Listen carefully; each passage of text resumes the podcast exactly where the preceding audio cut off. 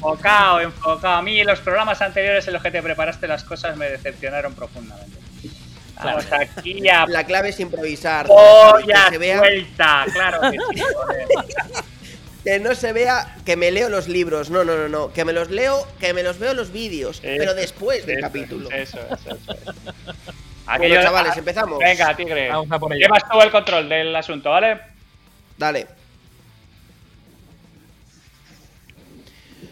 Hola a todos y muy bienvenidos al capítulo 5 de Heavy Mental. Estamos por aquí un día más en vuestro podcast favorito. Nosotros sabemos que es vuestro favorito y si no lo es, recordar que estáis equivocados porque este de verdad es el podcast favorito de todos y de todas. Como siempre, estamos por aquí un servidor, Miki, y también están por aquí Javi y David. Muy buenas compañeros. Salud y mental, hijos de puta, ¿cómo estáis? ¿Qué tal compañeros? Una vez más por aquí.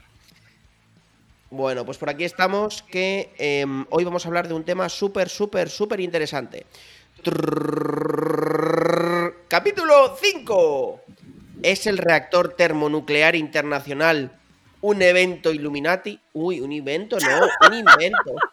De verdad, es que no puede ser esto, ¿eh? No, no, perfecto, no, ver, tío. Es, el, cruce entre evento e invent. Muy bien. Ahí ha sido muy subliminal, pero te ha quedado de muerte. Correcto, muy subliminal. Efectivamente. bueno, Yo, Mike, Dale. a, a ver, an- antes, antes de empezar, antes de empezar, porque tenemos que decir que estamos sufriendo sabotage. Estamos haciendo sabotaje Illuminati para que este podcast no salga.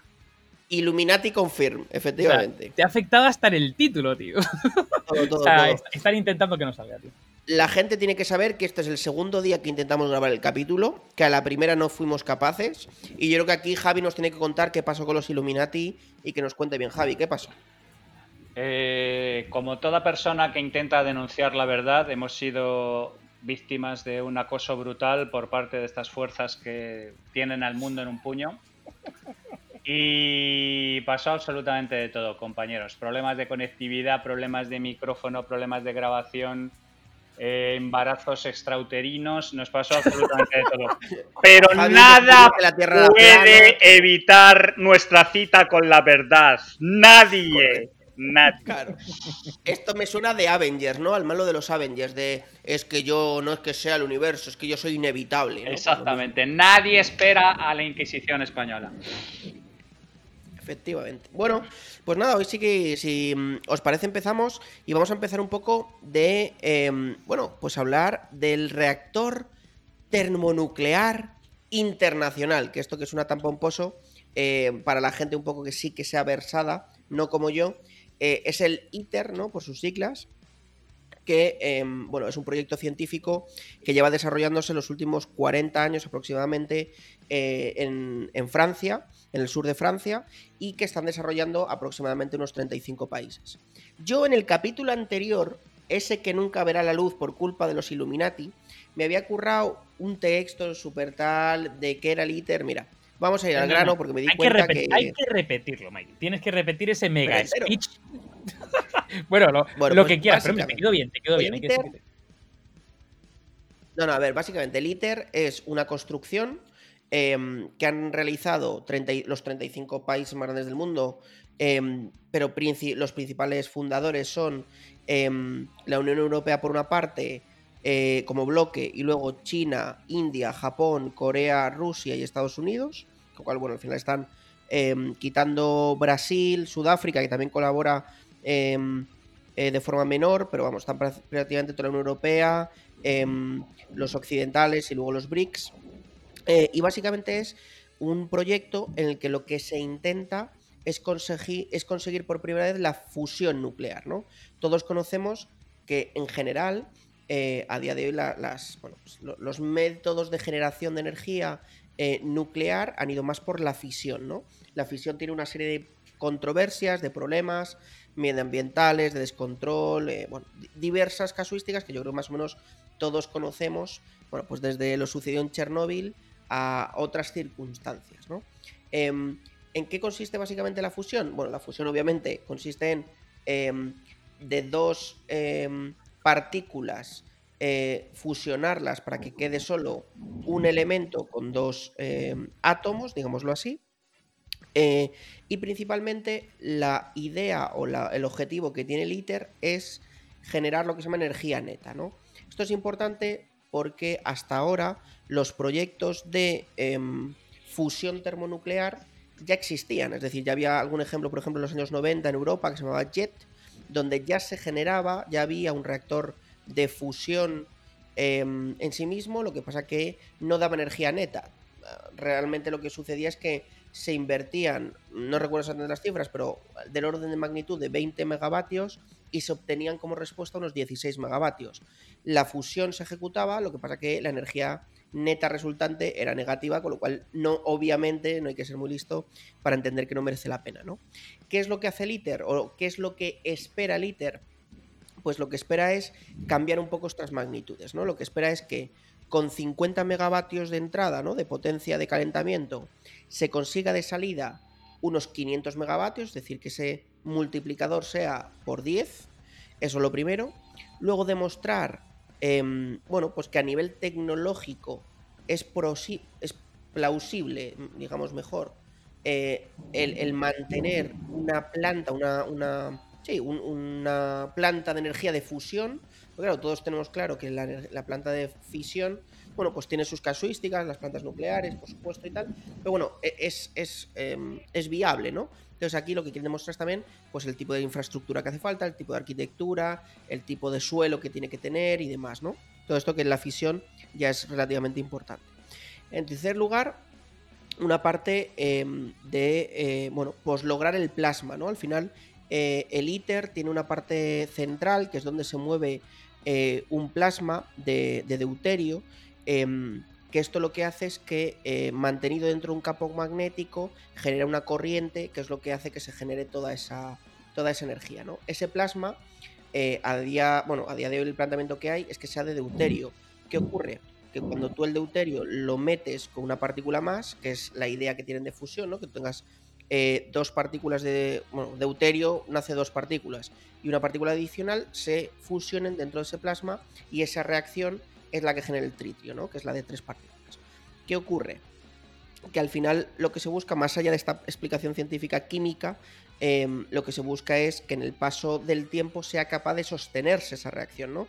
Eh, y controlar ese plasma de deuterio-tritio para que efectivamente ya no es que solo genere de forma puntual esos 500, esos 400, esos 2000, lo que sea, sino que sea capaz de ser estable em, y gestionable. ¿no? Entonces, realmente em, es curioso porque justo esta semana, eh, sin que nosotros lo supiéramos, porque el podcast lleva bastante tiempo em, ya el, asunto eh, detallado, justo esta semana se ha anunciado que el ITER además eh, acababa la fase inicial de construcción y que iba a empezar a hacer las primeras pruebas de plasma en 2025. ¿no? Entonces, bueno, la verdad es que es, es un proyecto muy interesante porque em, además hay una cosa del ITER que a mí conceptualmente me gusta mucho y es que el ITER no busca luego reutilizar esa energía. Es decir, el ITER lo que busca es validar a todos los efectos el modelo de fusión, pero cuando el ITER empieza a funcionar, ahora mismo la idea es que esa energía se, no se vuelque a la red, no tal,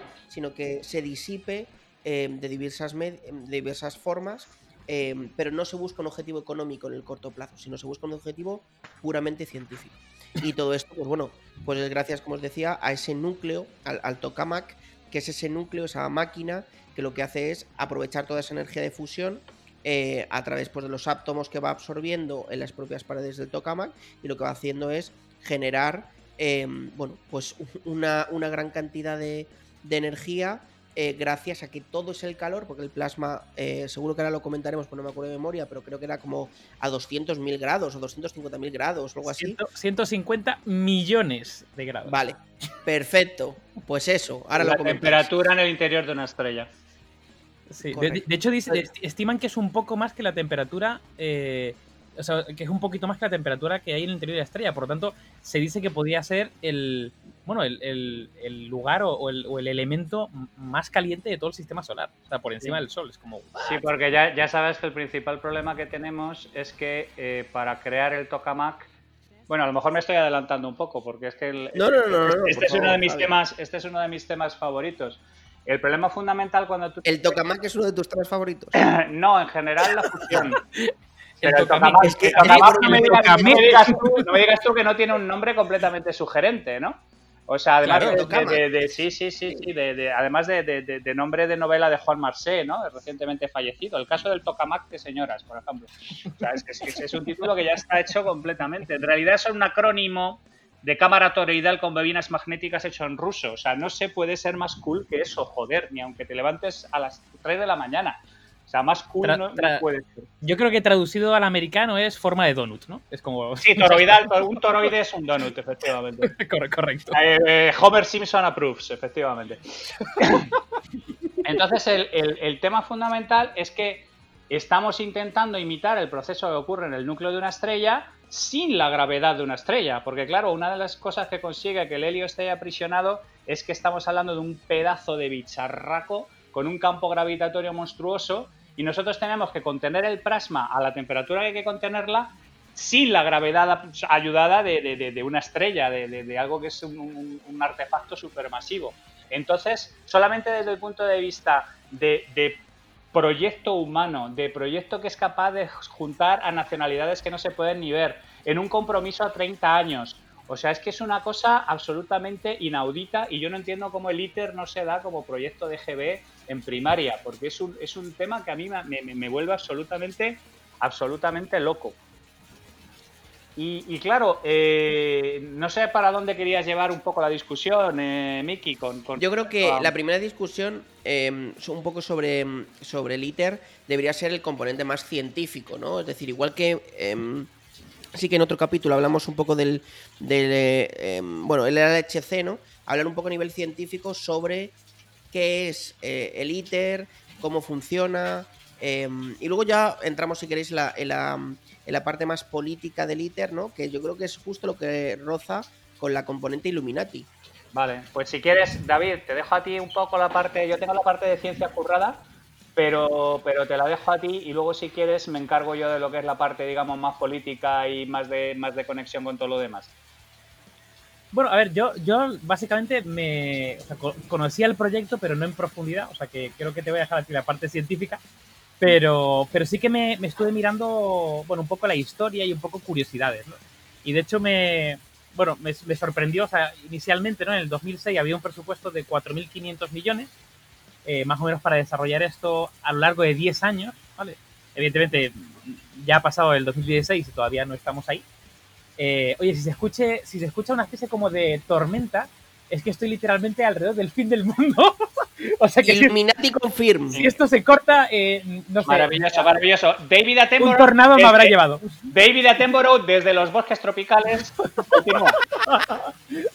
pues se oye un poco, ¿eh? Sí, sí. Vale, bueno, entonces, 4.500 millones en 10 años, ¿vale? Eh, evidentemente ya han pasado los 10 años y de hecho justo se ha confirmado que han terminado, digamos, lo que sería la, instalación base y empieza con el ensamblaje y ya se han gastado unos, eh, bueno, no se han gastado, el presupuesto ahora estimado es de 20.000 millones. barato, ha, incrementado, ha incrementado un poquito. Eh, por otro lado, ya han, ya han como han actualizado la, la, agenda, ¿no? De alguna forma, cuáles son los siguientes o los pasos a futuro, ¿no? Hablan, hablan eh, que en el 2025, ¿vale? Van a cumplir los primeros hitos para contener ese plasma que hablaba Javi eh, montando ese mega imán, ¿no? Para, porque el, objetivo del plasma a 150 millones de grados eh, es que no toque nada del material porque no puede ser contenido, o sea, lo, derretiría.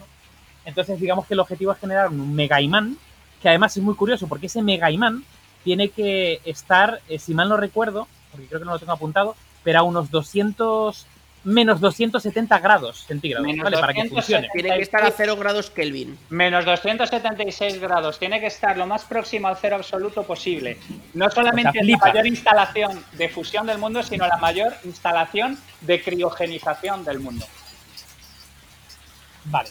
Hablando de criogenización, están empezando a caer piedras de hielo del cielo.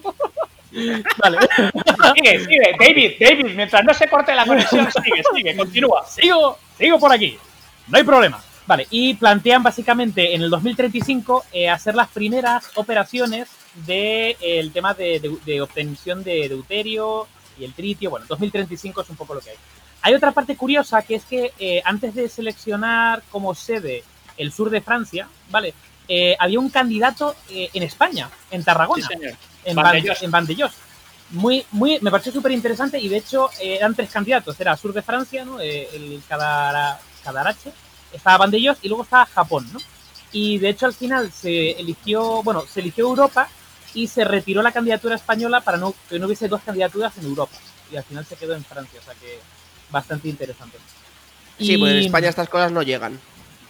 Ese, bueno, hubiera sido interesante, la verdad que ahí, bueno, también por un punto científico y la inversión que se hubiera hecho a todos los niveles, pero em, y, nada, y la, la, verdad que también estoy investigando un poquito más em, el tema de, bueno, de, la energía nuclear desde el punto de vista de la fusión y, un poco las ventajas que tiene por el otro lado y sobre todo estaba investigando mucho el tema de, de, la, de la limpieza de la energía, ¿no? De energía limpia.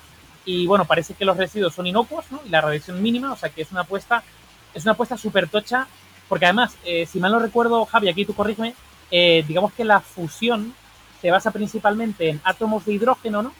Que en teoría se fusionan, claro, y se fusionan para conseguir helio, ¿no? Eso es. Eh, que, es muy curioso porque hidrógeno, abundamos de hidrógeno por todos lados, y luego helio es uno de los elementos más estables del mundo. Por lo tanto, como que es un, no sé, es un triple tira, es como un triple tirabuzón de apuesta a futuro eh, a nivel energético. Sí, el asunto es, es, absolutamente fascinante por, muchísimas razones.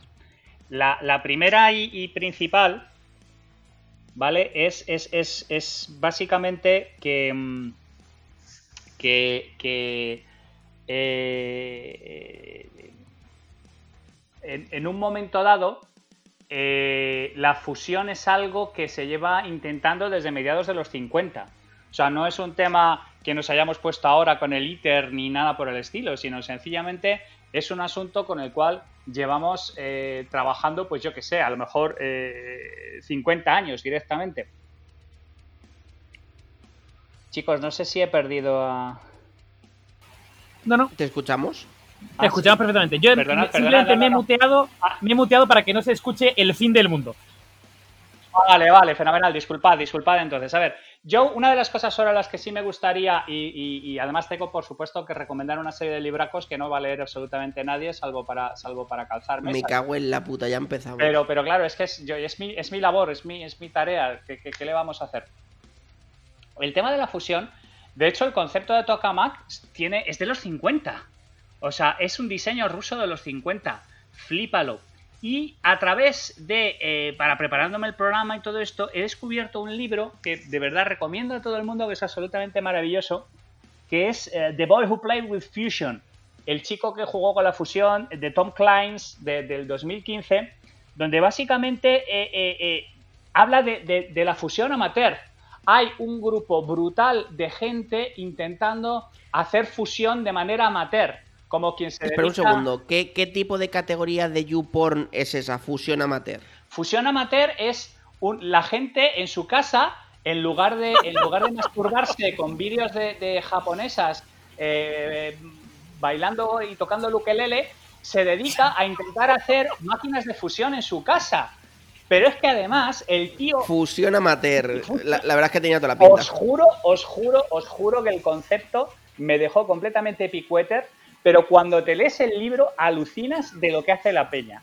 O sea, es una cosa absolutamente... O sea, vamos a ver, ¿eso me quieres decir que una persona en su salón se monta un reactor de fusión nuclear? Pero así, como lo oyes.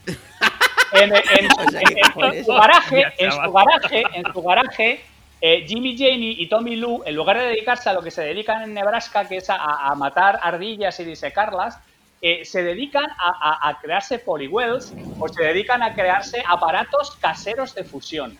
Flipalo. De tal modo y manera, de tal modo y manera que es que la gente más joven que consiguió fusionar el átomo en Estados Unidos es un tío que se llama Jamie Edwards que lo hizo con 13 años.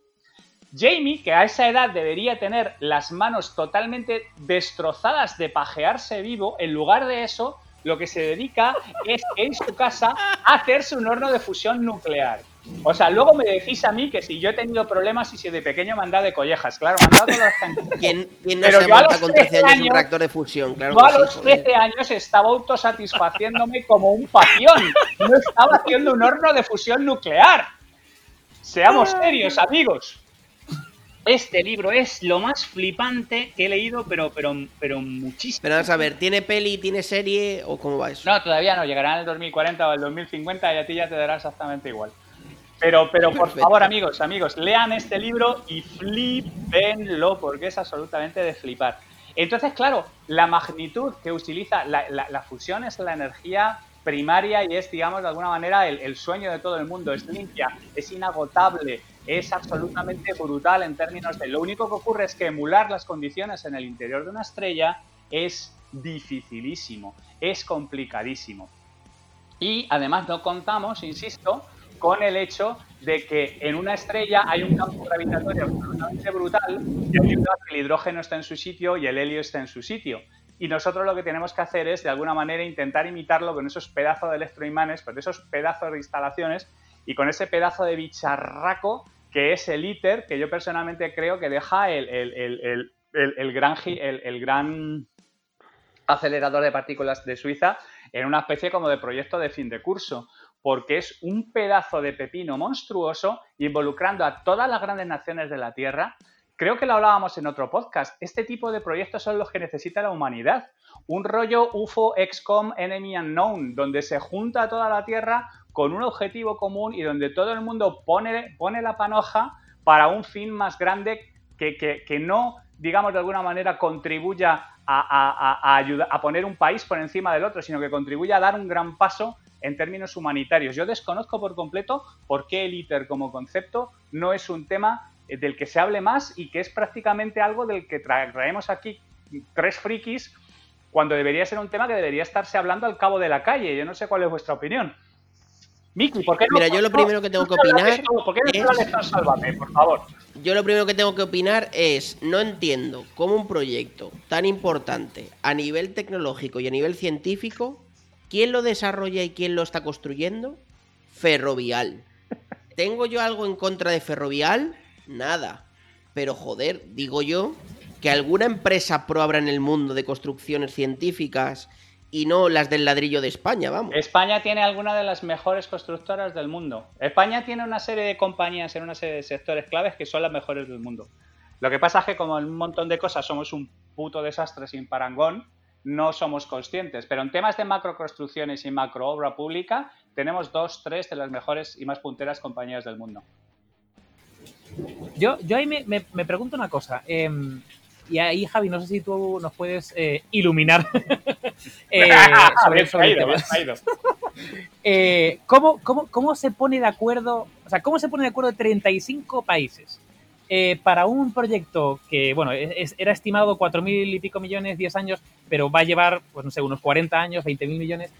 ¿Cómo se ponen 35 países de acuerdo para, para semejante bicho? Mira, es una pregunta buenísima. Con cuidado. No, no solamente, no solamente con cuidado. Es que el, tema, cuando empieza, estamos en otra, en otra situación geopolítica. Es que estamos en plena Guerra Fría. Estamos en los 80. Estamos en, una serie de sitios mm, súper chungos, eh, donde no se sabe muy bien cómo vamos a salir. Todavía hay un problema gordísimo de integración de tecnologías además, porque las tecnologías eran de su padre y de su madre. Durante un momento las ramas de las tecnologías, tanto estadounidenses como rusas, divergieron de manera por, eh, absoluta y al final fíjate que se han centrado en una, un modelo de tecnología eh, ruso. Al final es el modelo que está funcionando, el, tema ruso. Por ejemplo, el Polywell que es una especie de jaula de iones sobre la que se ha estado trabajando durante 40 años también, que es un diseño estadounidense. El año pasado la Universidad de Sydney demostró que no era viable como mecanismo para hacer un, mecanismo de fusión y se han tirado 40 años de pruebas. O sea, es, Hostia, pues imagínate cómo será el plan de pruebas de grande, me cago en la... No, no, no, no, no, no, no, delirante, delirante, delirante, delirante. Entonces el, el asunto es, el asunto es, tú tienes que poner encima de la mesa un proyecto que sea bigger than life. Yo es que creo que si no fuera algo como esto, es absolutamente imposible poner a la humanidad en fila en, un, objetivo común. Si es que estamos hablando del 87, macho. Estamos hablando de cuando se está cayendo el, el, muro de... El muro. de Berlín, cuando se está empezando a desintegrar. Joder, yo nací en el 87, joder. Claro, exactamente, o sea, flipaos, flipaos. Y el tema es que hasta el 2000, por ejemplo, no se soluciona uno de los problemas fundamentales que tenía el, el, tokamak, la parte de nodos localizados en el borde, que es precisamente un problema derivado. Cuéntanos de eso, Javi, ¿qué es esa mierda? ¿Qué es el nodo localizado en el borde? A ver. Básicamente, básicamente. ¿Otra categoría porno? No, no, no, no, no, no es, no es eh, midgets con cascos, ni farris, ni cosas por el estilo de estas que te ponen a ti, ni, ponis eh, cubiertos de... Bueno, vamos a dejarlo, vamos a dejarlo, me pongo muy nervioso. No, esto es. El tema es que Insisto, como es muy complicado emular un montón de cosas que se producen de manera natural por la gravedad monstruosa que hay en las estrellas, aquí había un tema que era el, no modo localizado en el borde, que se producía una irregularidad en el borde del, confinamiento del plasma que hacía que eh, en esas zonas prácticamente el consumo del, el desgaste del material, el desgaste de la cámara toroidal fuera absolutamente brutal. Vamos, la junta de la trócola, tío. Eh, sí, la junta de la trócola. tú imagínate que se produjera en el borde justo de donde se produce la nube de plasma, que como ha dicho muy bien, em, ha dicho muy bien David, está a una temperatura que lo que toque lo vaporiza directamente, se produjera una serie de interferencias que hicieran que hubiera que sustituir de manera constante los materiales que forman el anillo toroidal prácticamente sería una ruina para el proyecto. Y en el 2000 descubren que introduciendo una especie de subfrecuencia lograban deshacer ese espacio. Esa, esa subfrecuencia no es necesaria en el núcleo de la estrella porque la gravedad impide que se produzcan estos efectos colaterales. Pero aquí en el tokamak había que introducirla de manera artificial y logran introducir una onda armónica que disuelve de alguna manera las interferencias que se producen ahí y resuelve el asunto. Todo esto ya con un montón de molla comprometida. O sea, el asunto es en el 87, en el 2000 resuelven este problema fundamental, ¿vale? O sea, fijaos el nivel de compromiso y el largoplacismo que hay que tener en una historia como esta, que tú te pones en marcha un carnaval de estas historias en un diseño basado en los años 50, con un problema serio que invalida por completo la validez de lo que estamos haciendo, contribuyes con un montón de dinero absolutamente delirante a un tema que no intentas sacarle provecho económico, sino intentas demostrar que es posible de verdad hacer fusión a gran escala. O sea, es un tema que a mí me deja absolutamente turulato. Ya no solamente por los aspectos científicos, que los aspectos científicos son absolutamente brutales, sino por favor los aspectos humanos, los aspectos políticos, los aspectos... Bueno, joder, que hemos conseguido que... Bueno, no nosotros. Esta gente ha conseguido estar de acuerdo en una inversión de cojones, ¿eh? Que eso ya es... Unión Europea, Japón, Estados Unidos, Corea del Sur, India, Rusia y China. ¡Hostias! Casi nadie al aparato, amigos. No, no es. O sea, es, una que a mí me parece impresionante, impresionante, mm. impresionante. Nos falta Corea la buena, pero oye, está bien. ¿eh? Bueno, sí, efectivamente, nos falta Corea del Norte y Andorra, pero no se puede eh, llevar a, la élite a todas partes. No, País del Vaticano. falta el Vaticano, efectivamente ahí contribuyendo con... Una, una, una, cosa, Javi, eh, que yo también me estoy informando de, o sea, digamos que la vertiente del ITER, ¿no? Eh, que han cogido es un tema del calentamiento, eh, como hemos dicho, de ese magma y el tema magnético y el confinamiento magnético, pero, digo, pero he visto que hay otra línea que también se está trabajando, que está basada en láseres, en concentraciones de láseres. para, el, láser, es lo que, el láser es lo que contiene el plasma. Tú lo que tienes que hacer es mantener el plasma confinado sin que toque nada de lo que es la parte toroidal y la única manera de hacerlo es con láseres.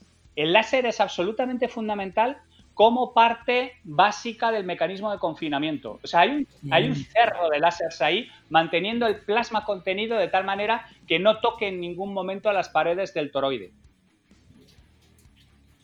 Vale, pero bueno, eh, volviendo otra vez a la pregunta anterior. Eh, ¿cómo, cómo, demonios, cómo demonios se, juntan estos países? Es decir, eh, no sé, se, generó un comité en su momento. Claro, aquí entiendo que hay una serie de presupuestos que, se han dado, que porque además tú, tú bien has dicho, o sea, el ITER no tiene fines eh, comerciales. El objetivo básicamente es, oye, probamos que esto es viable y a partir de ahí, pues entiendo que, bueno, no, sé si hay un. Bueno, lo, que tiene toda la pinta es que al final estos países se van a quedar con las patentes. Eh, bueno, o eso parece, ¿no? Con el conocimiento. Claro, sea, patente universal distribuida, algo así. Aquí yo tengo que traer, aquí yo tengo que traer una figura de una persona que Mickey se va a descojonar, según lo diga, porque es que parece de coña. Pero aquí hay una persona, rollo maestro Miyagi, que se llama el señor Chen, FF Chen. Le conozco yo a Chen. Sí, de, los Chen de toda la vida. Ese, a mí me vende woks. De la familia de los Chen, hombre. De los Chen de, toda la vida. De los, Chen de toda la vida. Bueno, pues. Hace un pollo teriyaki de cojones. El, señor Chen, cuando no está preparando delicias asiáticas para Mickey, se dedica a ser profesor de física en California. Y estuvo en Harvard en su momento. Y es el tío que ha logrado poner de acuerdo a todo el mundo convencer a la gente de que el sitio al que hay que ir es el, el Tokamak, ¿vale? Y de que esto, el ITER, el éxito del ITER depende en la salvación del planeta. El tío tiene un libro que se llama An Indispensable Truth, How Fusion Power Can Save the Planet, una verdad indispensable, cómo el poder de la fusión puede salvar el planeta. El tío tiene más de 90 palos y, y el libro es absolutamente acojonante acojonante.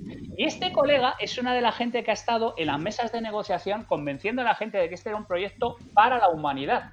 Entonces, no hay patentes, no, o sea, no hay absolutamente nada. La fusión se ha logrado, se ha logrado de una manera mágica. O sea, yo estoy viendo ahora mismo el unicornio cagando arcoíris pasando por delante de mí, el elfo, el troll, todo este tipo de, de, de una manera mágica se ha logrado que la humanidad se ponga en concreto a abordar un desafío tecnológico de primer nivel y a que acuerde entre ellos que, no hay patentes ni hay leches en vinagre, que este es un tema que es salvación de la humanidad, un objetivo de salvación de la humanidad. Yo es una cosa que cuanto más leo, más lo flipo. Echaros un vistazo al libro del señor Chen, la próxima vez que te traiga, yo qué sé, salsa, salsa sriracha o algo por el estilo, le dices, oiga, por favor. le pregunto. Que te lo firme. Pregunto, te, joder, fírmame el libro. enróllate y fírmame el libro, por favor. Y, tú, aunque solo te hay que saber las fotos, échale un vistazo porque es, es de flipar el pepinaco de libro que tiene el señor Chen. Y luego, además, cómo ha sido el líder intelectual sin empujar ni nada por el estilo, de convencer al mundo de que este es un proyecto crítico para salvar a la humanidad. Ole, ole, ole, turrón nogueroles. Estoy, os lo juro que cuanto más leo de este asunto, más me flipa. La verdad es que es, un proyecto increíble. O sea, yo creo que es un proyecto. Eh, yo he de deciros que, eh, como descubrí el ITER, lo que va a sonar es un poco fuerte es porque yo sigo un montón de cuentas de arquitectura, de megaconstrucciones y mierdas de estas en Instagram. Y sigo una que se llama Valeix Industrial, que es como de máquinas industriales, allá saco y tal. Y un día, pues republicaron una cosa del ITER, que para que os hagáis una idea, el ITER en Instagram tiene 6.700 seguidores. O sea, la importancia que tiene y la mierda de gente que somos.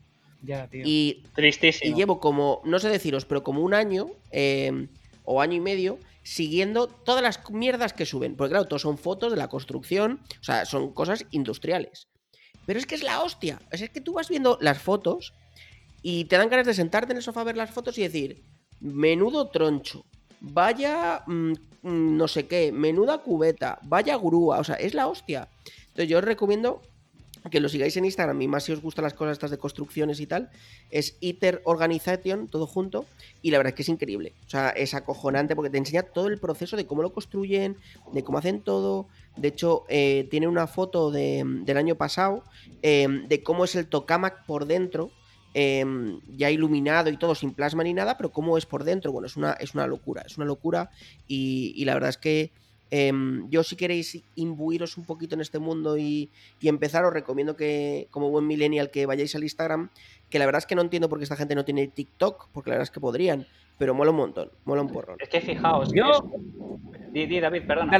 No, no, yo iba a decir, a ver, yo, yo creo que deberíamos, eh, no sé, mandarles un, un DM por Instagram a esta peña y decirle y venderles una campaña de sensibilización y de comunicación hasta esta O sea, nos llevamos al Michio Kaku, al Brian Greeny, a no sé cuánto, vamos para allá y le grabamos una. Vamos, lo, a Javier Recuenco. Lo, Claro, lo hacemos mainstream, tío, lo hacemos mainstream. Yo, yo estoy, yo es una cruzada, chicos. Yo de verdad que. De hecho, que sepáis que os he mandado a los dos por Instagram, ahora mismo por directo de Instagram, la foto de cómo es el tokamak por dentro, porque es que tú lo ves y es, y es esto sí que es porno. Contad, contad, contad con mi hacha porque es que os lo juro. Esto es un pepino como obra civil, un pepino como instalación de criogenización, un pepino como reactor de fusión, un pepino como ejemplo de confinamiento electrostático inercial.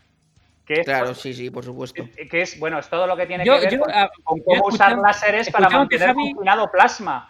O sea, pero, pero chavales, pero esto, esto, pero esto, esto ¿qué cojones hacemos 15 taraos sabiendo de este asunto? ¿Qué, qué, pasa que esto no está out in the street, como decían los, los Oasis? Sí. Pero, hay que hacerlo Hay que hablar con Netflix, hay que hablar con el, el Neil deGrasse Tyson, hay que hablar con el Hombre, yo te digo una cosa, esto tiene un documental de la hostia, ¿eh? Esto tiene un documental de caer de rodillas, postrarte de hinojos, abrir los brazos y convertirte a la verdadera fe. O sea, pero, pero, ¿de, qué estamos hablando, amigos? O sea, yo, yo, yo, es que os lo juro que no, no me entra en la cabeza. O sea, yo, yo, yo, yo no, esto es una cosa que a mí me vuelve majareta. Completamente.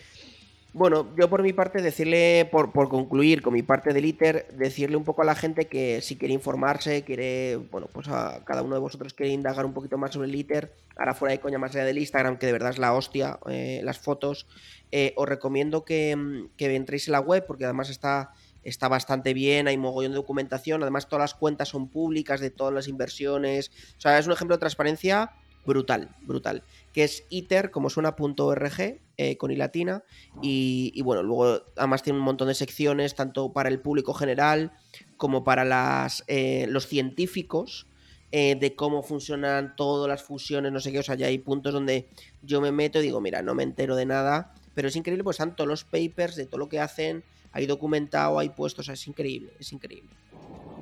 Amigos, dejen de perder el tiempo en gilipolleces y dedíquense a esto porque de verdad van a entrar en un, en un, en un sitio inaudito, de verdad.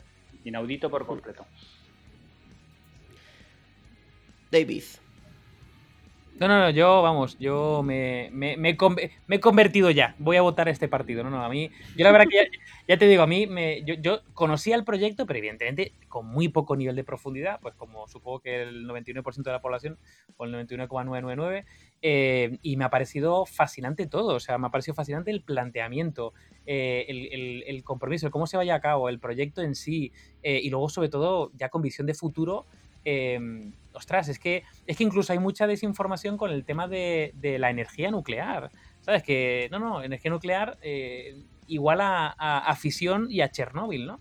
Y, joder, te das cuenta que hay otro, otro planteamiento que además, eh, no sé, lo tenemos aquí en Europa montándose, que tiene una proyección a X años, pero si se consigue, o sea, puede ser como el mega revulsivo, o sea, puede darnos literalmente vida, o sea, es como salvar la humanidad a nivel energético. Entonces, eh, bueno, por un lado me, quedé en shock de, que esto no se diese a conocer más y por otro lado, vamos, eh, conversión de fe a esta movida. ¿eh?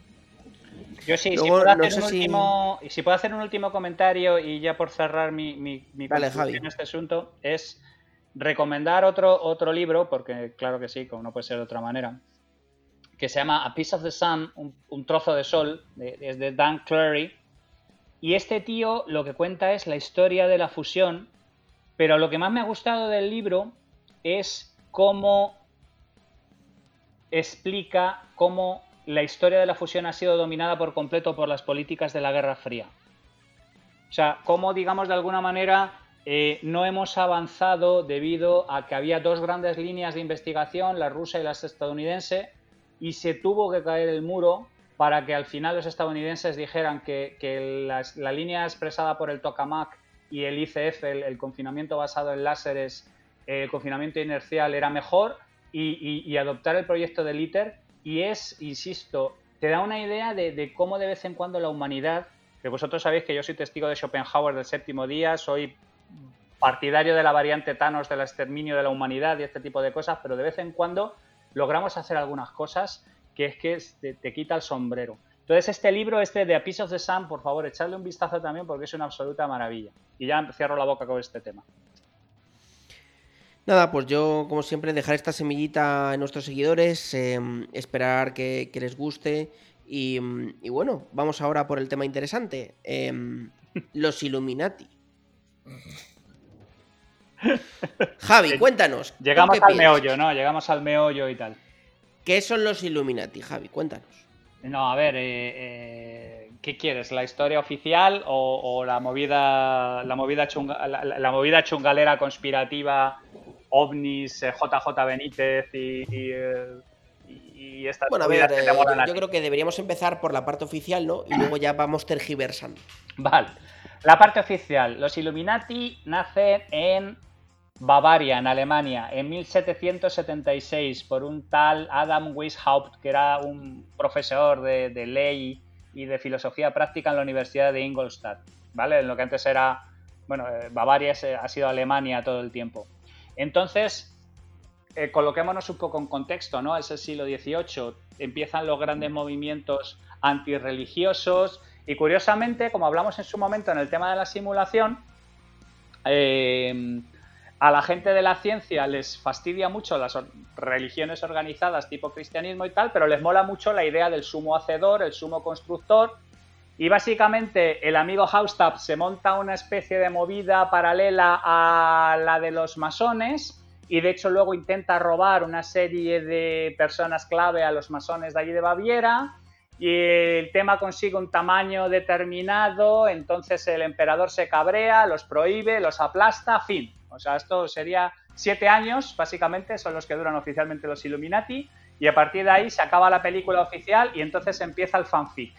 Empieza la secuela. La, leyenda. Empieza la leyenda, efectivamente. Entonces los Illuminati no los aplastan, sino que se alían con los reptilianos y con los jugadores del Badajoz Fútbol Club se van a cuevas como los Morlocks y a partir de ahí yo ya empiezo a perder un poco el asunto porque, porque hay, hay, hay, hay como cuatro libros de una cosa que se llama Bloodlines of the Illuminati, algo así como líneas de sangre de los Illuminati, que los conectan con Jesucristo, con John Lennon y con Chiquito de la Calzada.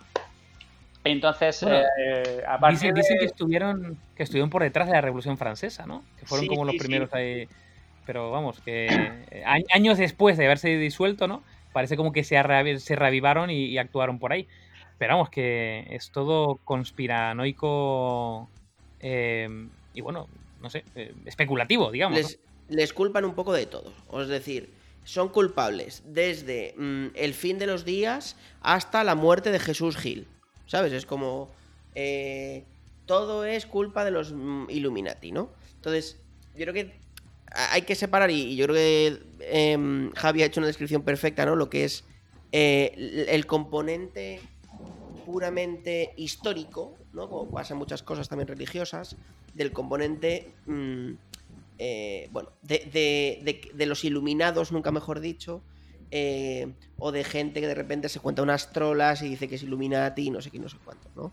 De hecho, yo creo que al final todas estas es en cierto modo similar a masonería y, y, la verdad es que yo creo que es un punto bueno ahí de, Javi em, también, que al final todo el mundo necesita sentirse identificado, ¿no? Como raza, como especie, somos una raza o una especie sociable, eh, mm, funcionamos en grupo y demás, ¿no? Entonces todo el mundo necesita sentir como que pertenece a una manada, ¿no? Entonces, ¿qué ocurre? Que al final todas estas em, pues, mm, Em, ese sentido de pertenencia es tan fuerte que alguien, aunque no conozca a nadie los Illuminati, nunca sepa nada de los Illuminati y tal, hace algo y él se puede autodenominar Illuminati, ¿no?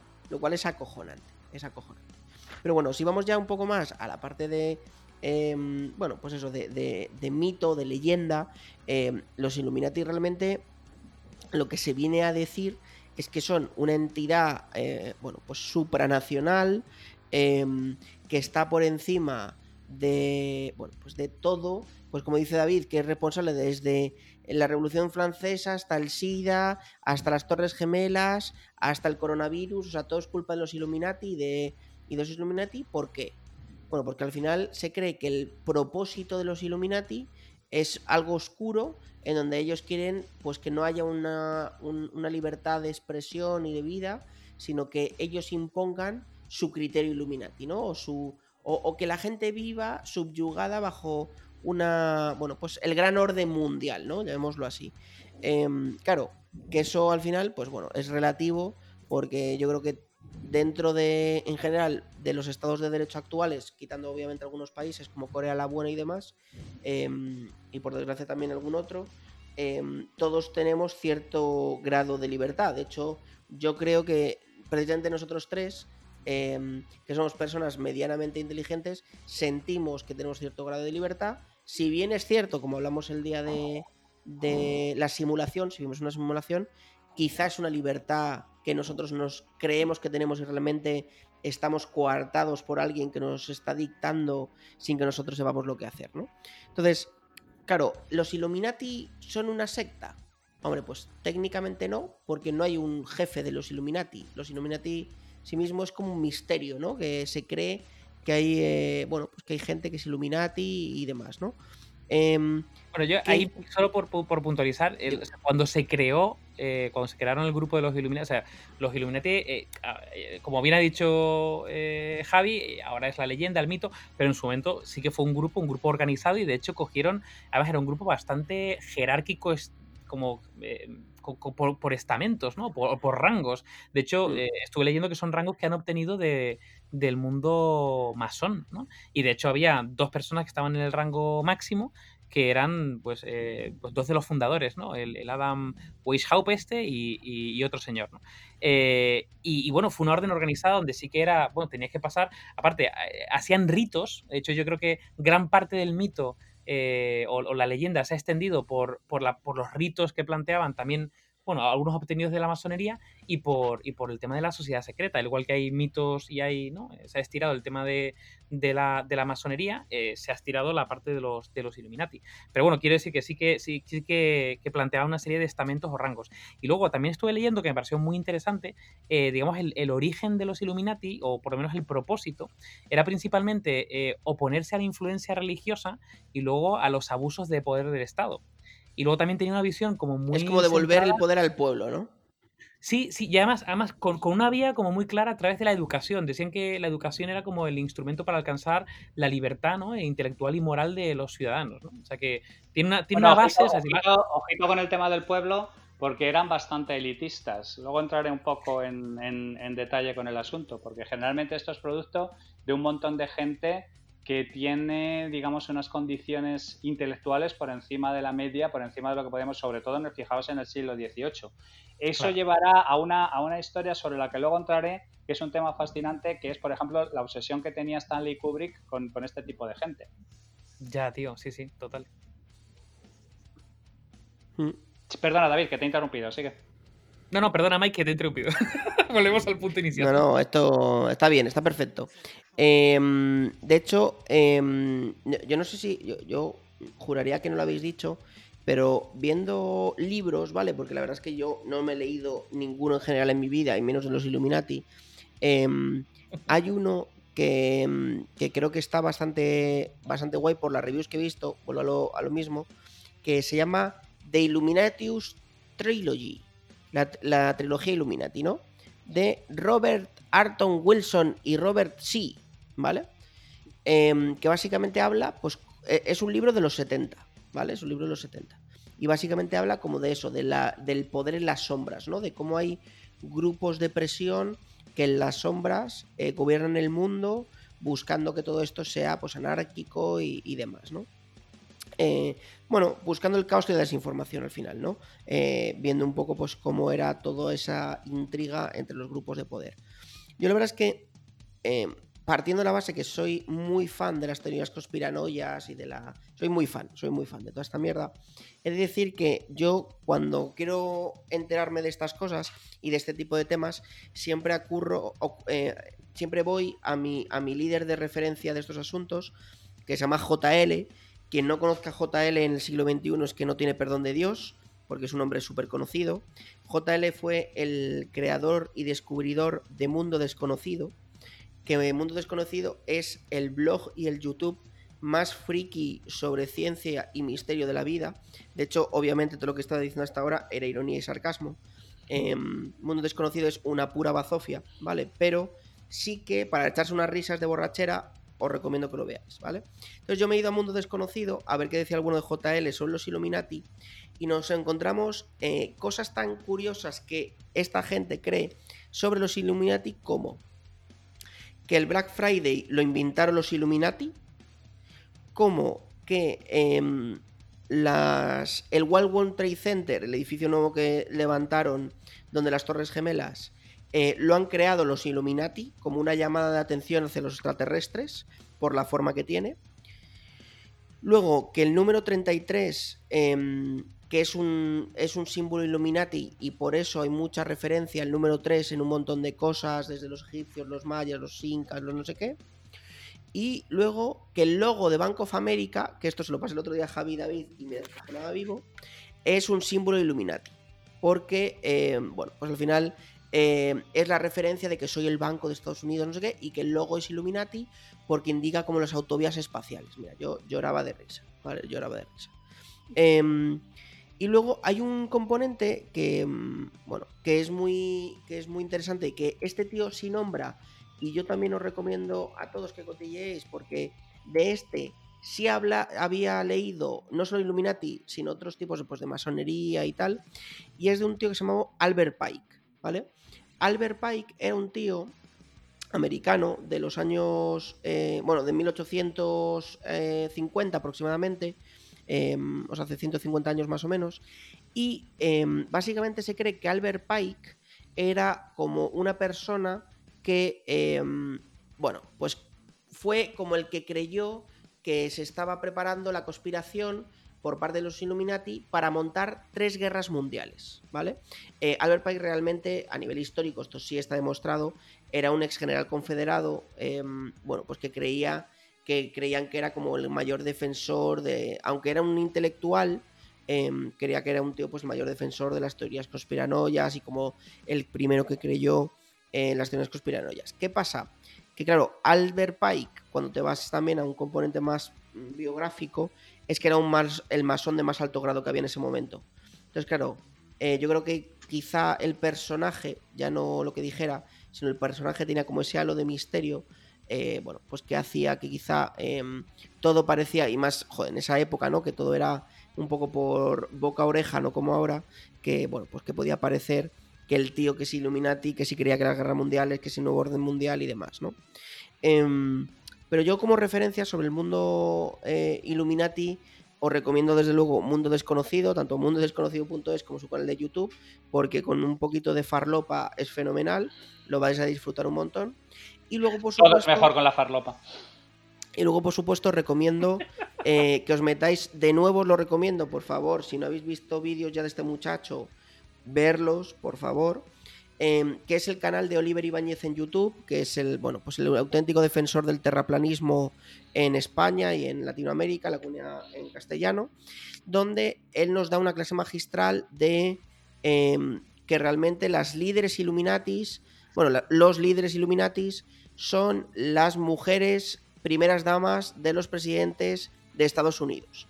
Entonces básicamente hace un vídeo recorriendo desde la mujer de Carter, hasta eh, Ivanka, bueno, hasta Ivania Trump, diciendo que todas son eh, transexuales Illuminati, que realmente son las que controlan a, los presidentes y que está totalmente demostrado que ya son transexuales Illuminati y la verdad te pegas un buen hartón de reír. Entonces yo os recomiendo que también pongáis en YouTube Oliver Ibáñez, eh, primeras damas transexuales o algo similar y os puedo asegurar que lo encontraréis y la verdad es que lloras de la risa. Yo, tengo que decir que ese vídeo lo vimos eh, en una escapada de amigos eh, donde estaba Miki. Estábamos ahí en una casa rural perdida. Y es para coger palomitas y no parar de descojonarte durante los 40 minutos que dura ese vídeo. ¿Tú, tú cuoque, David? ¿De qué? ¿Tú cuoque, David? Acudamos al latín. César cuando ve. Eh, vamos a ver, Javi, creía que te había dado un ictus, tío. Eh, yo pensé, yo pensé, digo, hay interferencias en la línea. A ver, vamos, vamos a hacer una pequeña, vamos a hacer una pequeña. Cuando César ve que uno de los que le están asesinando es, es Bruto, que es su hijo adoptivo, le dice tú cuoque, Philly. Tú también, hijo mío. Tú también, hijo mío. Entonces tengo que decir, tú cuoque, David, también ves este muchacho y este tipo de cosas y muy bien. Tío, a ver. Eh, Para criticar hay que conocer, Javi. Yo, yo creo que hay un punto de experimentación. y, con las drogas, con las drogas se empieza siempre igual, efectivamente. Necesario, necesario. Necesario, efectivamente, efectivamente. Bueno, voy a rehusar metáforas mías. Eh, os recordáis perfectamente la metáfora del Papa Francisco en la barra americana con las mujeres eh, dando vueltas alrededor del pole dancing, ¿no? Pues me, pasa con el tema de los extraterrestres como con el tema del Illuminati. Sin embargo, desde mi, desde mi perspectiva de triste y desde mi perspectiva de empollón recoge collejas, a mí me parece eh, que sí me gustaría hablar un poco en general sobre las sociedades secretas y lo muchísimo que le gusta a los seres humanos meterse en movidas de secretismo, de elegidos, de aristocracia, de pertenecer a, la élite, por decir de alguna manera. O como decía Orson Welles, que el mundo lo manejan 10.000 personas y, el resto son chusmas, son figurantes, son, son, actores secundarios. Y sobre esto, por ejemplo, eh, una de las cosas más interesantes que me he leído fue un artículo de uno de mis autores favoritos, que no lo conoce ni Dios también, que es el señor Tim Crader, eh, que tiene. Es, eh, escribe sobre todo artículos cortos y es además caricaturista y tiene un libro maravilloso que se llama We Learn Nothing, que, que lo hace recuperar muchos de sus artículos publicados en diferentes temas. Pero hizo una vez un artículo largo para una revista de cinematografía y era precisamente sobre la última película de Stanley Kubrick. Que además, eh, Mickey, esto te molará a ti. Se dice que a Kubrick lo mataron los Illuminati también, que no llegó a verse estrenada la película, que la película tiene un montón de cortes y que hay un montón de movidas, pero, pero sin más, tú tienes que ver la película única y exclusivamente porque es una enorme metáfora, Tim Crader la, lee, el, ensayo de Tim Crader se llama Introducing Sociology, luego copiaré el enlace en, la lista de, cosas del programa para que le echéis un vistazo. El tío habla en la película de los círculos de poder y de cómo hay una serie de personas que tienen tal cantidad de poder y tal cantidad de dinero que se tienen, digamos, de alguna manera que darle entretenimiento a su vida y se crean este tipo de sociedades secretas, se utiliza la gente como si fueran trapos, hay orgías. No sé si alguno de vosotros ha visto las, fotos de la celebración en casa de los, de Rockefeller, de una fiesta de tránsito de verano, eh, donde todo el mundo iba vestido de maneras muy raras. Está todo un poco recogido y, digerido y metamorfizado en, en White Shut, que es la última película de Kubrick, que la mayor parte de la gente solo lo ha visto para verle las tetas a, a, Nicole Kidman. A Nicole Kidman, que estaba como un queso de bola, vamos a dejarlo claro. Pero que Kubrick, yo creo que el asunto era, bueno, mira, vosotros, para los que vais a ver las tetas, en los primeros 15 segundos les saco las peras y a partir de aquí cuento lo que quiero contar. Y lo que quiero contar es una historia sobre el poder, sobre las sociedades secretas, sobre la dominación, sobre cómo la gente poderosa utiliza la cultura como un separador brutal con respecto a la, a la purria y cómo trata a la purria como si fuera ganado y a mí me parece una reflexión absolutamente bestial de cómo al poder le gusta ese tipo de sensación de sentirse fuera de las grandes, eh, por decir de alguna manera, de las grandes religiones, de los grandes grupos, de la, pertenencia a esa sociedad secreta. Y si luego le tienen que dar algún tipo de viso legendario, porque claro, una, narrativa eh, no igualitaria, eh, separatista, elitista, pues queda muy mal. No, no, en realidad es que vienes de la sangre de los merovingios, vienes directamente de la línea de Cristo, los templarios. O sea, digamos que de alguna manera necesitan también, curiosamente, una especie de leyenda detrás que justifique el hecho de que en realidad lo que son es las personas más poderosas de la Tierra y utilizan al resto de la gente como si fueran hámsters. Y es un tema que a mí me parece fascinante cómo, digamos, en todos los sitios donde hay un grupo de cultura particular, un grupo de riqueza particular, un grupo de poder particular, surge la necesidad de crear una sociedad secreta, un grupo de elegidos, un grupo, digamos, de alguna manera, de gente que se separa de las eh, simplezas y de las cosas que afectan a la chusma y a la gente normal y necesitan trascender para ello. Y para ello se montan una serie de rituales muy elaborados, porque claro, vosotros estáis hablando de los grados de los masones, pero es que hay treinta y tantos grados en los masones, hay una serie de ceremonias súper eh, elaboradas. La mitad de la gente que participó en la independencia americana eran masones, empezando por Benjamin Franklin y un montón de gente. Si habéis visto el From Hell de Alan Moore, por ejemplo, los masones están infiltrados en Scotland Yard, están infiltrados en todas partes. De hecho, él los menciona en su teoría como que son parte de, la gente que tapa a, William Gall, que es en su, en su, tesis el, el asesino. O sea, e, esta idea de las sociedades secretas de los ricos y los poderosos es una especie de meme cultural que se ha ido arrastrando a lo largo de los siglos. Que me gusta bueno, pero es que en verdad, Javi, existe, sucede. Es decir, a día de hoy, eh, yo creo que aunque no sea una sociedad secreta al uso, es innegable que, por ejemplo, el Club Bilderberg existe, ¿no? Eh, y es una realidad. Y parecía que era una quimera y en los últimos 10 años se ha normalizado. Que se reúnen y demás, ¿no? Y si, por ejemplo, lees a, Daniel Stulin, que bueno, quien no lo conozca, pues es un antiguo agente de la KGB que se especializó en el Club Bilderberg y las cosas que hacía el Club Bilderberg, pues es un poco eso, ¿no? El Club Bilderberg al final es un montón de gente relevante del mundo social y del mundo empresarial y del mundo eh, político eh, de diversos estamentos de todo el mundo que se reúne una vez al año, 200 personas y dicen que deciden pues qué va a suceder el siguiente año, ¿no? Y luego también, alinea en ese mismo contexto, tenemos, aunque en menor medida de la masonería, lo que son las em, comunidades universitarias en Estados Unidos, ¿no? Los Phi Beta Lambda, ¿no? Estos de turno. Sí, las, fraternidades universitarias. Las fraternidades, ¿no? Que dicen que, em, por ejemplo, en el caso de, algunas universidades Ivy League, ¿no? Y, y, de algunas top de Estados Unidos, pues eh, sí que hay ciertas em, eh, bueno, pues fraternidades que incluso tienen tres presidentes de Estados Unidos, ¿sabes? Skull and Bones, que ahí estaban los Bush, ahí había un montón de gente, claro, claro. Por eso digo que es un tema que es pervasivo. De hecho, Skull and Bones tiene un documental que yo he visto hace no mucho en YouTube, em, que juraría que es de Discovery Channel, eh, sobre Skull and Bones y, algunas informaciones de cómo e incluso tiene unas ramificaciones políticas impresionantes de Estados Unidos. A mí todo eso sí me parece fascinante, la verdad. Como normalmente en el momento en que tú creas una élite intelectual o de poder, automáticamente hay una deriva inmediata hacia la constitución de algún tipo de sociedad secreta y hacia la constitución de algún tipo de narrativa justificativa de por qué eh, eres mejor que el resto de la gente y por lo tanto tienes derecho a eh, usarlos como si fueran trapos, que es, una cosa absolutamente maravillosa. Igual que los nazis buscaron en la mitología cristiana y se dedicaron a buscar el santo grial y la lanza de Longinos y, todo este tipo de historias, cada vez que un grupo elitista intenta ponerse por encima de la gente, normalmente lo tienen que acompañar de algún tipo de narrativa mágica que les justifica el hecho de que ellos son mejores y por tanto tienen derecho a pisarle el cuello a todo el resto de la gente. Hmm.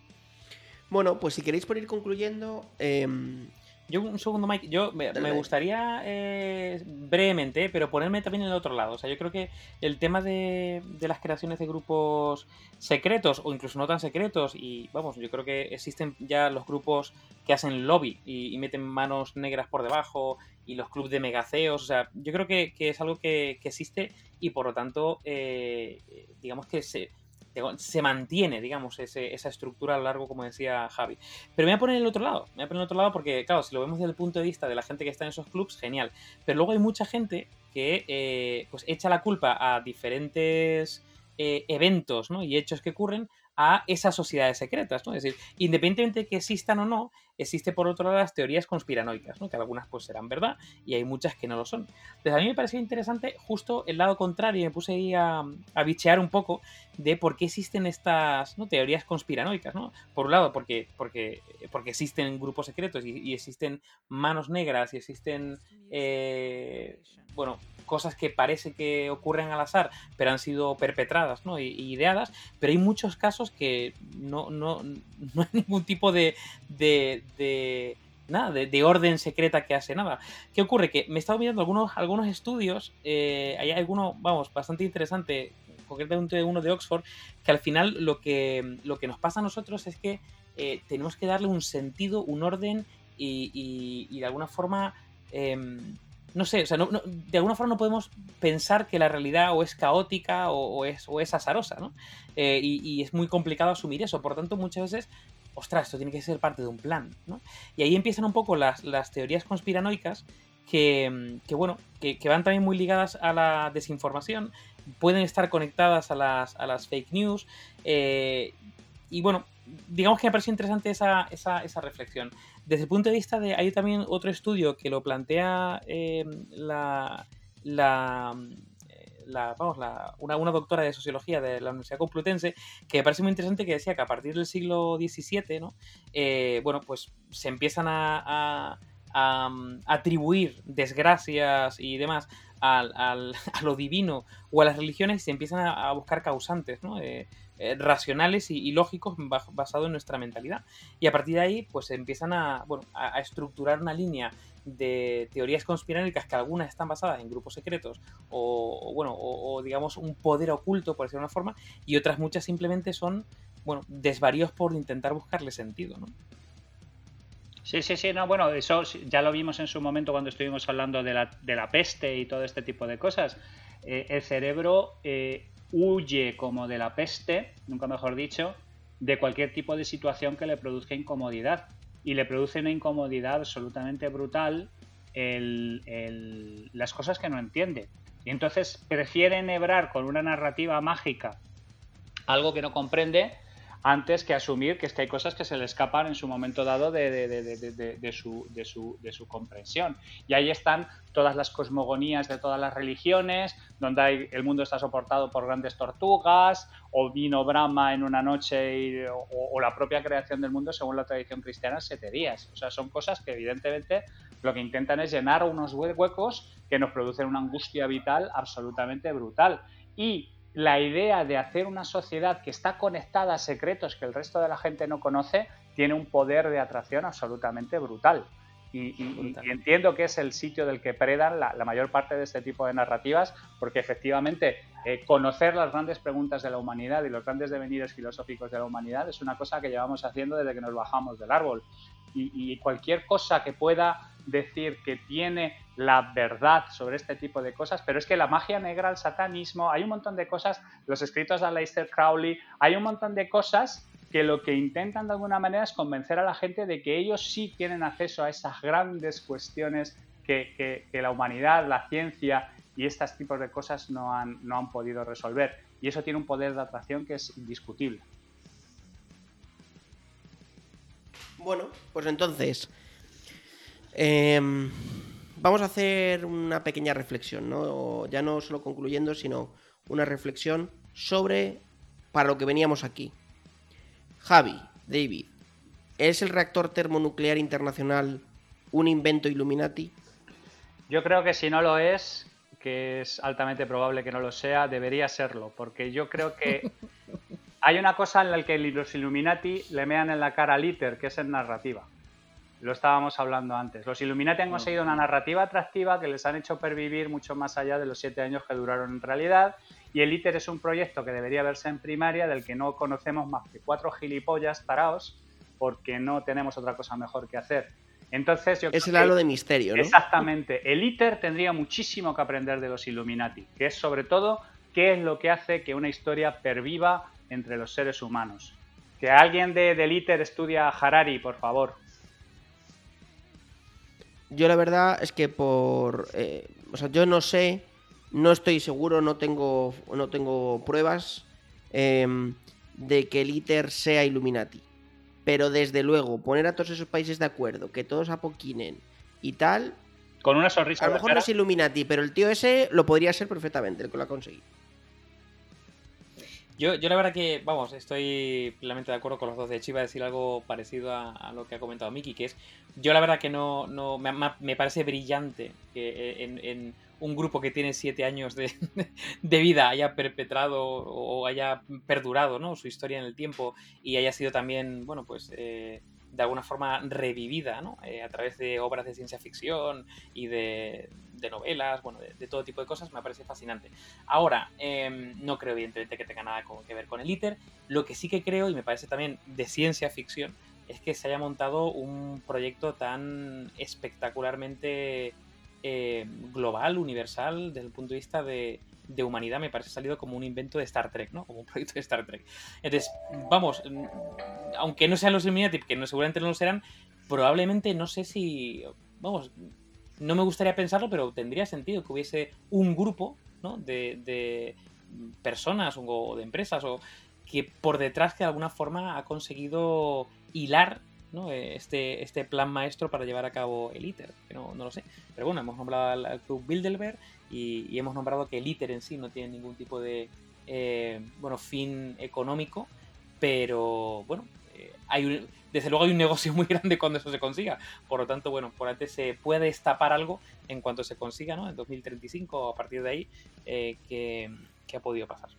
De hecho, es la última derivada de, esta, de esta situación del ITER, ¿no? ¿Qué va a pasar a nivel económico cuando la energía, gracias al ITER, sea gratis?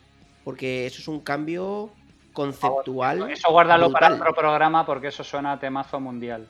Yo creo que deberíamos cerrar el programa de hoy haciendo una solemne promesa como la comunidad del anillo, que en lugar de llevar el anillo al volcán y verlo, tenemos que hacer que la gente conozca qué cojones es el ITER y hacer proselitismo del asunto porque me parece absolutamente vergonzoso que esto no sea de dominio público. Total. Bueno, de dominio público es lo que pasa que, como tú dices, no se enseña, ¿no? Y bueno, esa es, la putada. Bueno, chicos, pues como siempre, un placer haber compartido este ratito con vosotros. Em, y nada, eh, un abrazo y nos vemos en el siguiente. Un auténtico honor, como siempre, chavalotes. Cuidaos mucho. A, petarlo. Y, y recordar, por si acaso, cerrar la puerta de casa, no vaya a venir el Illuminati a llevarse a tu hijo, a, robarse tu comida de la nevera y a decirle hola a tu mujer. Yo iba a decir, si, este, este si este podcast desaparece en menos de una semana, Illuminati confirm. Vamos a hacer un trigger, un, kill trigger, como dijiste el otro día, de que vamos a entregar toda nuestra documentación si nosotros desaparecemos en la próxima semana. Y hemos logrado que no aparezca el chupacabras en el programa, cosa que también me parece un bastante meritorio. El gatillo del hombre muerto, ya sabéis, eso pasará, pasará pronto. Un abrazo, compañeros. Venga, chavales. ¿Qué tal licencia, chavales?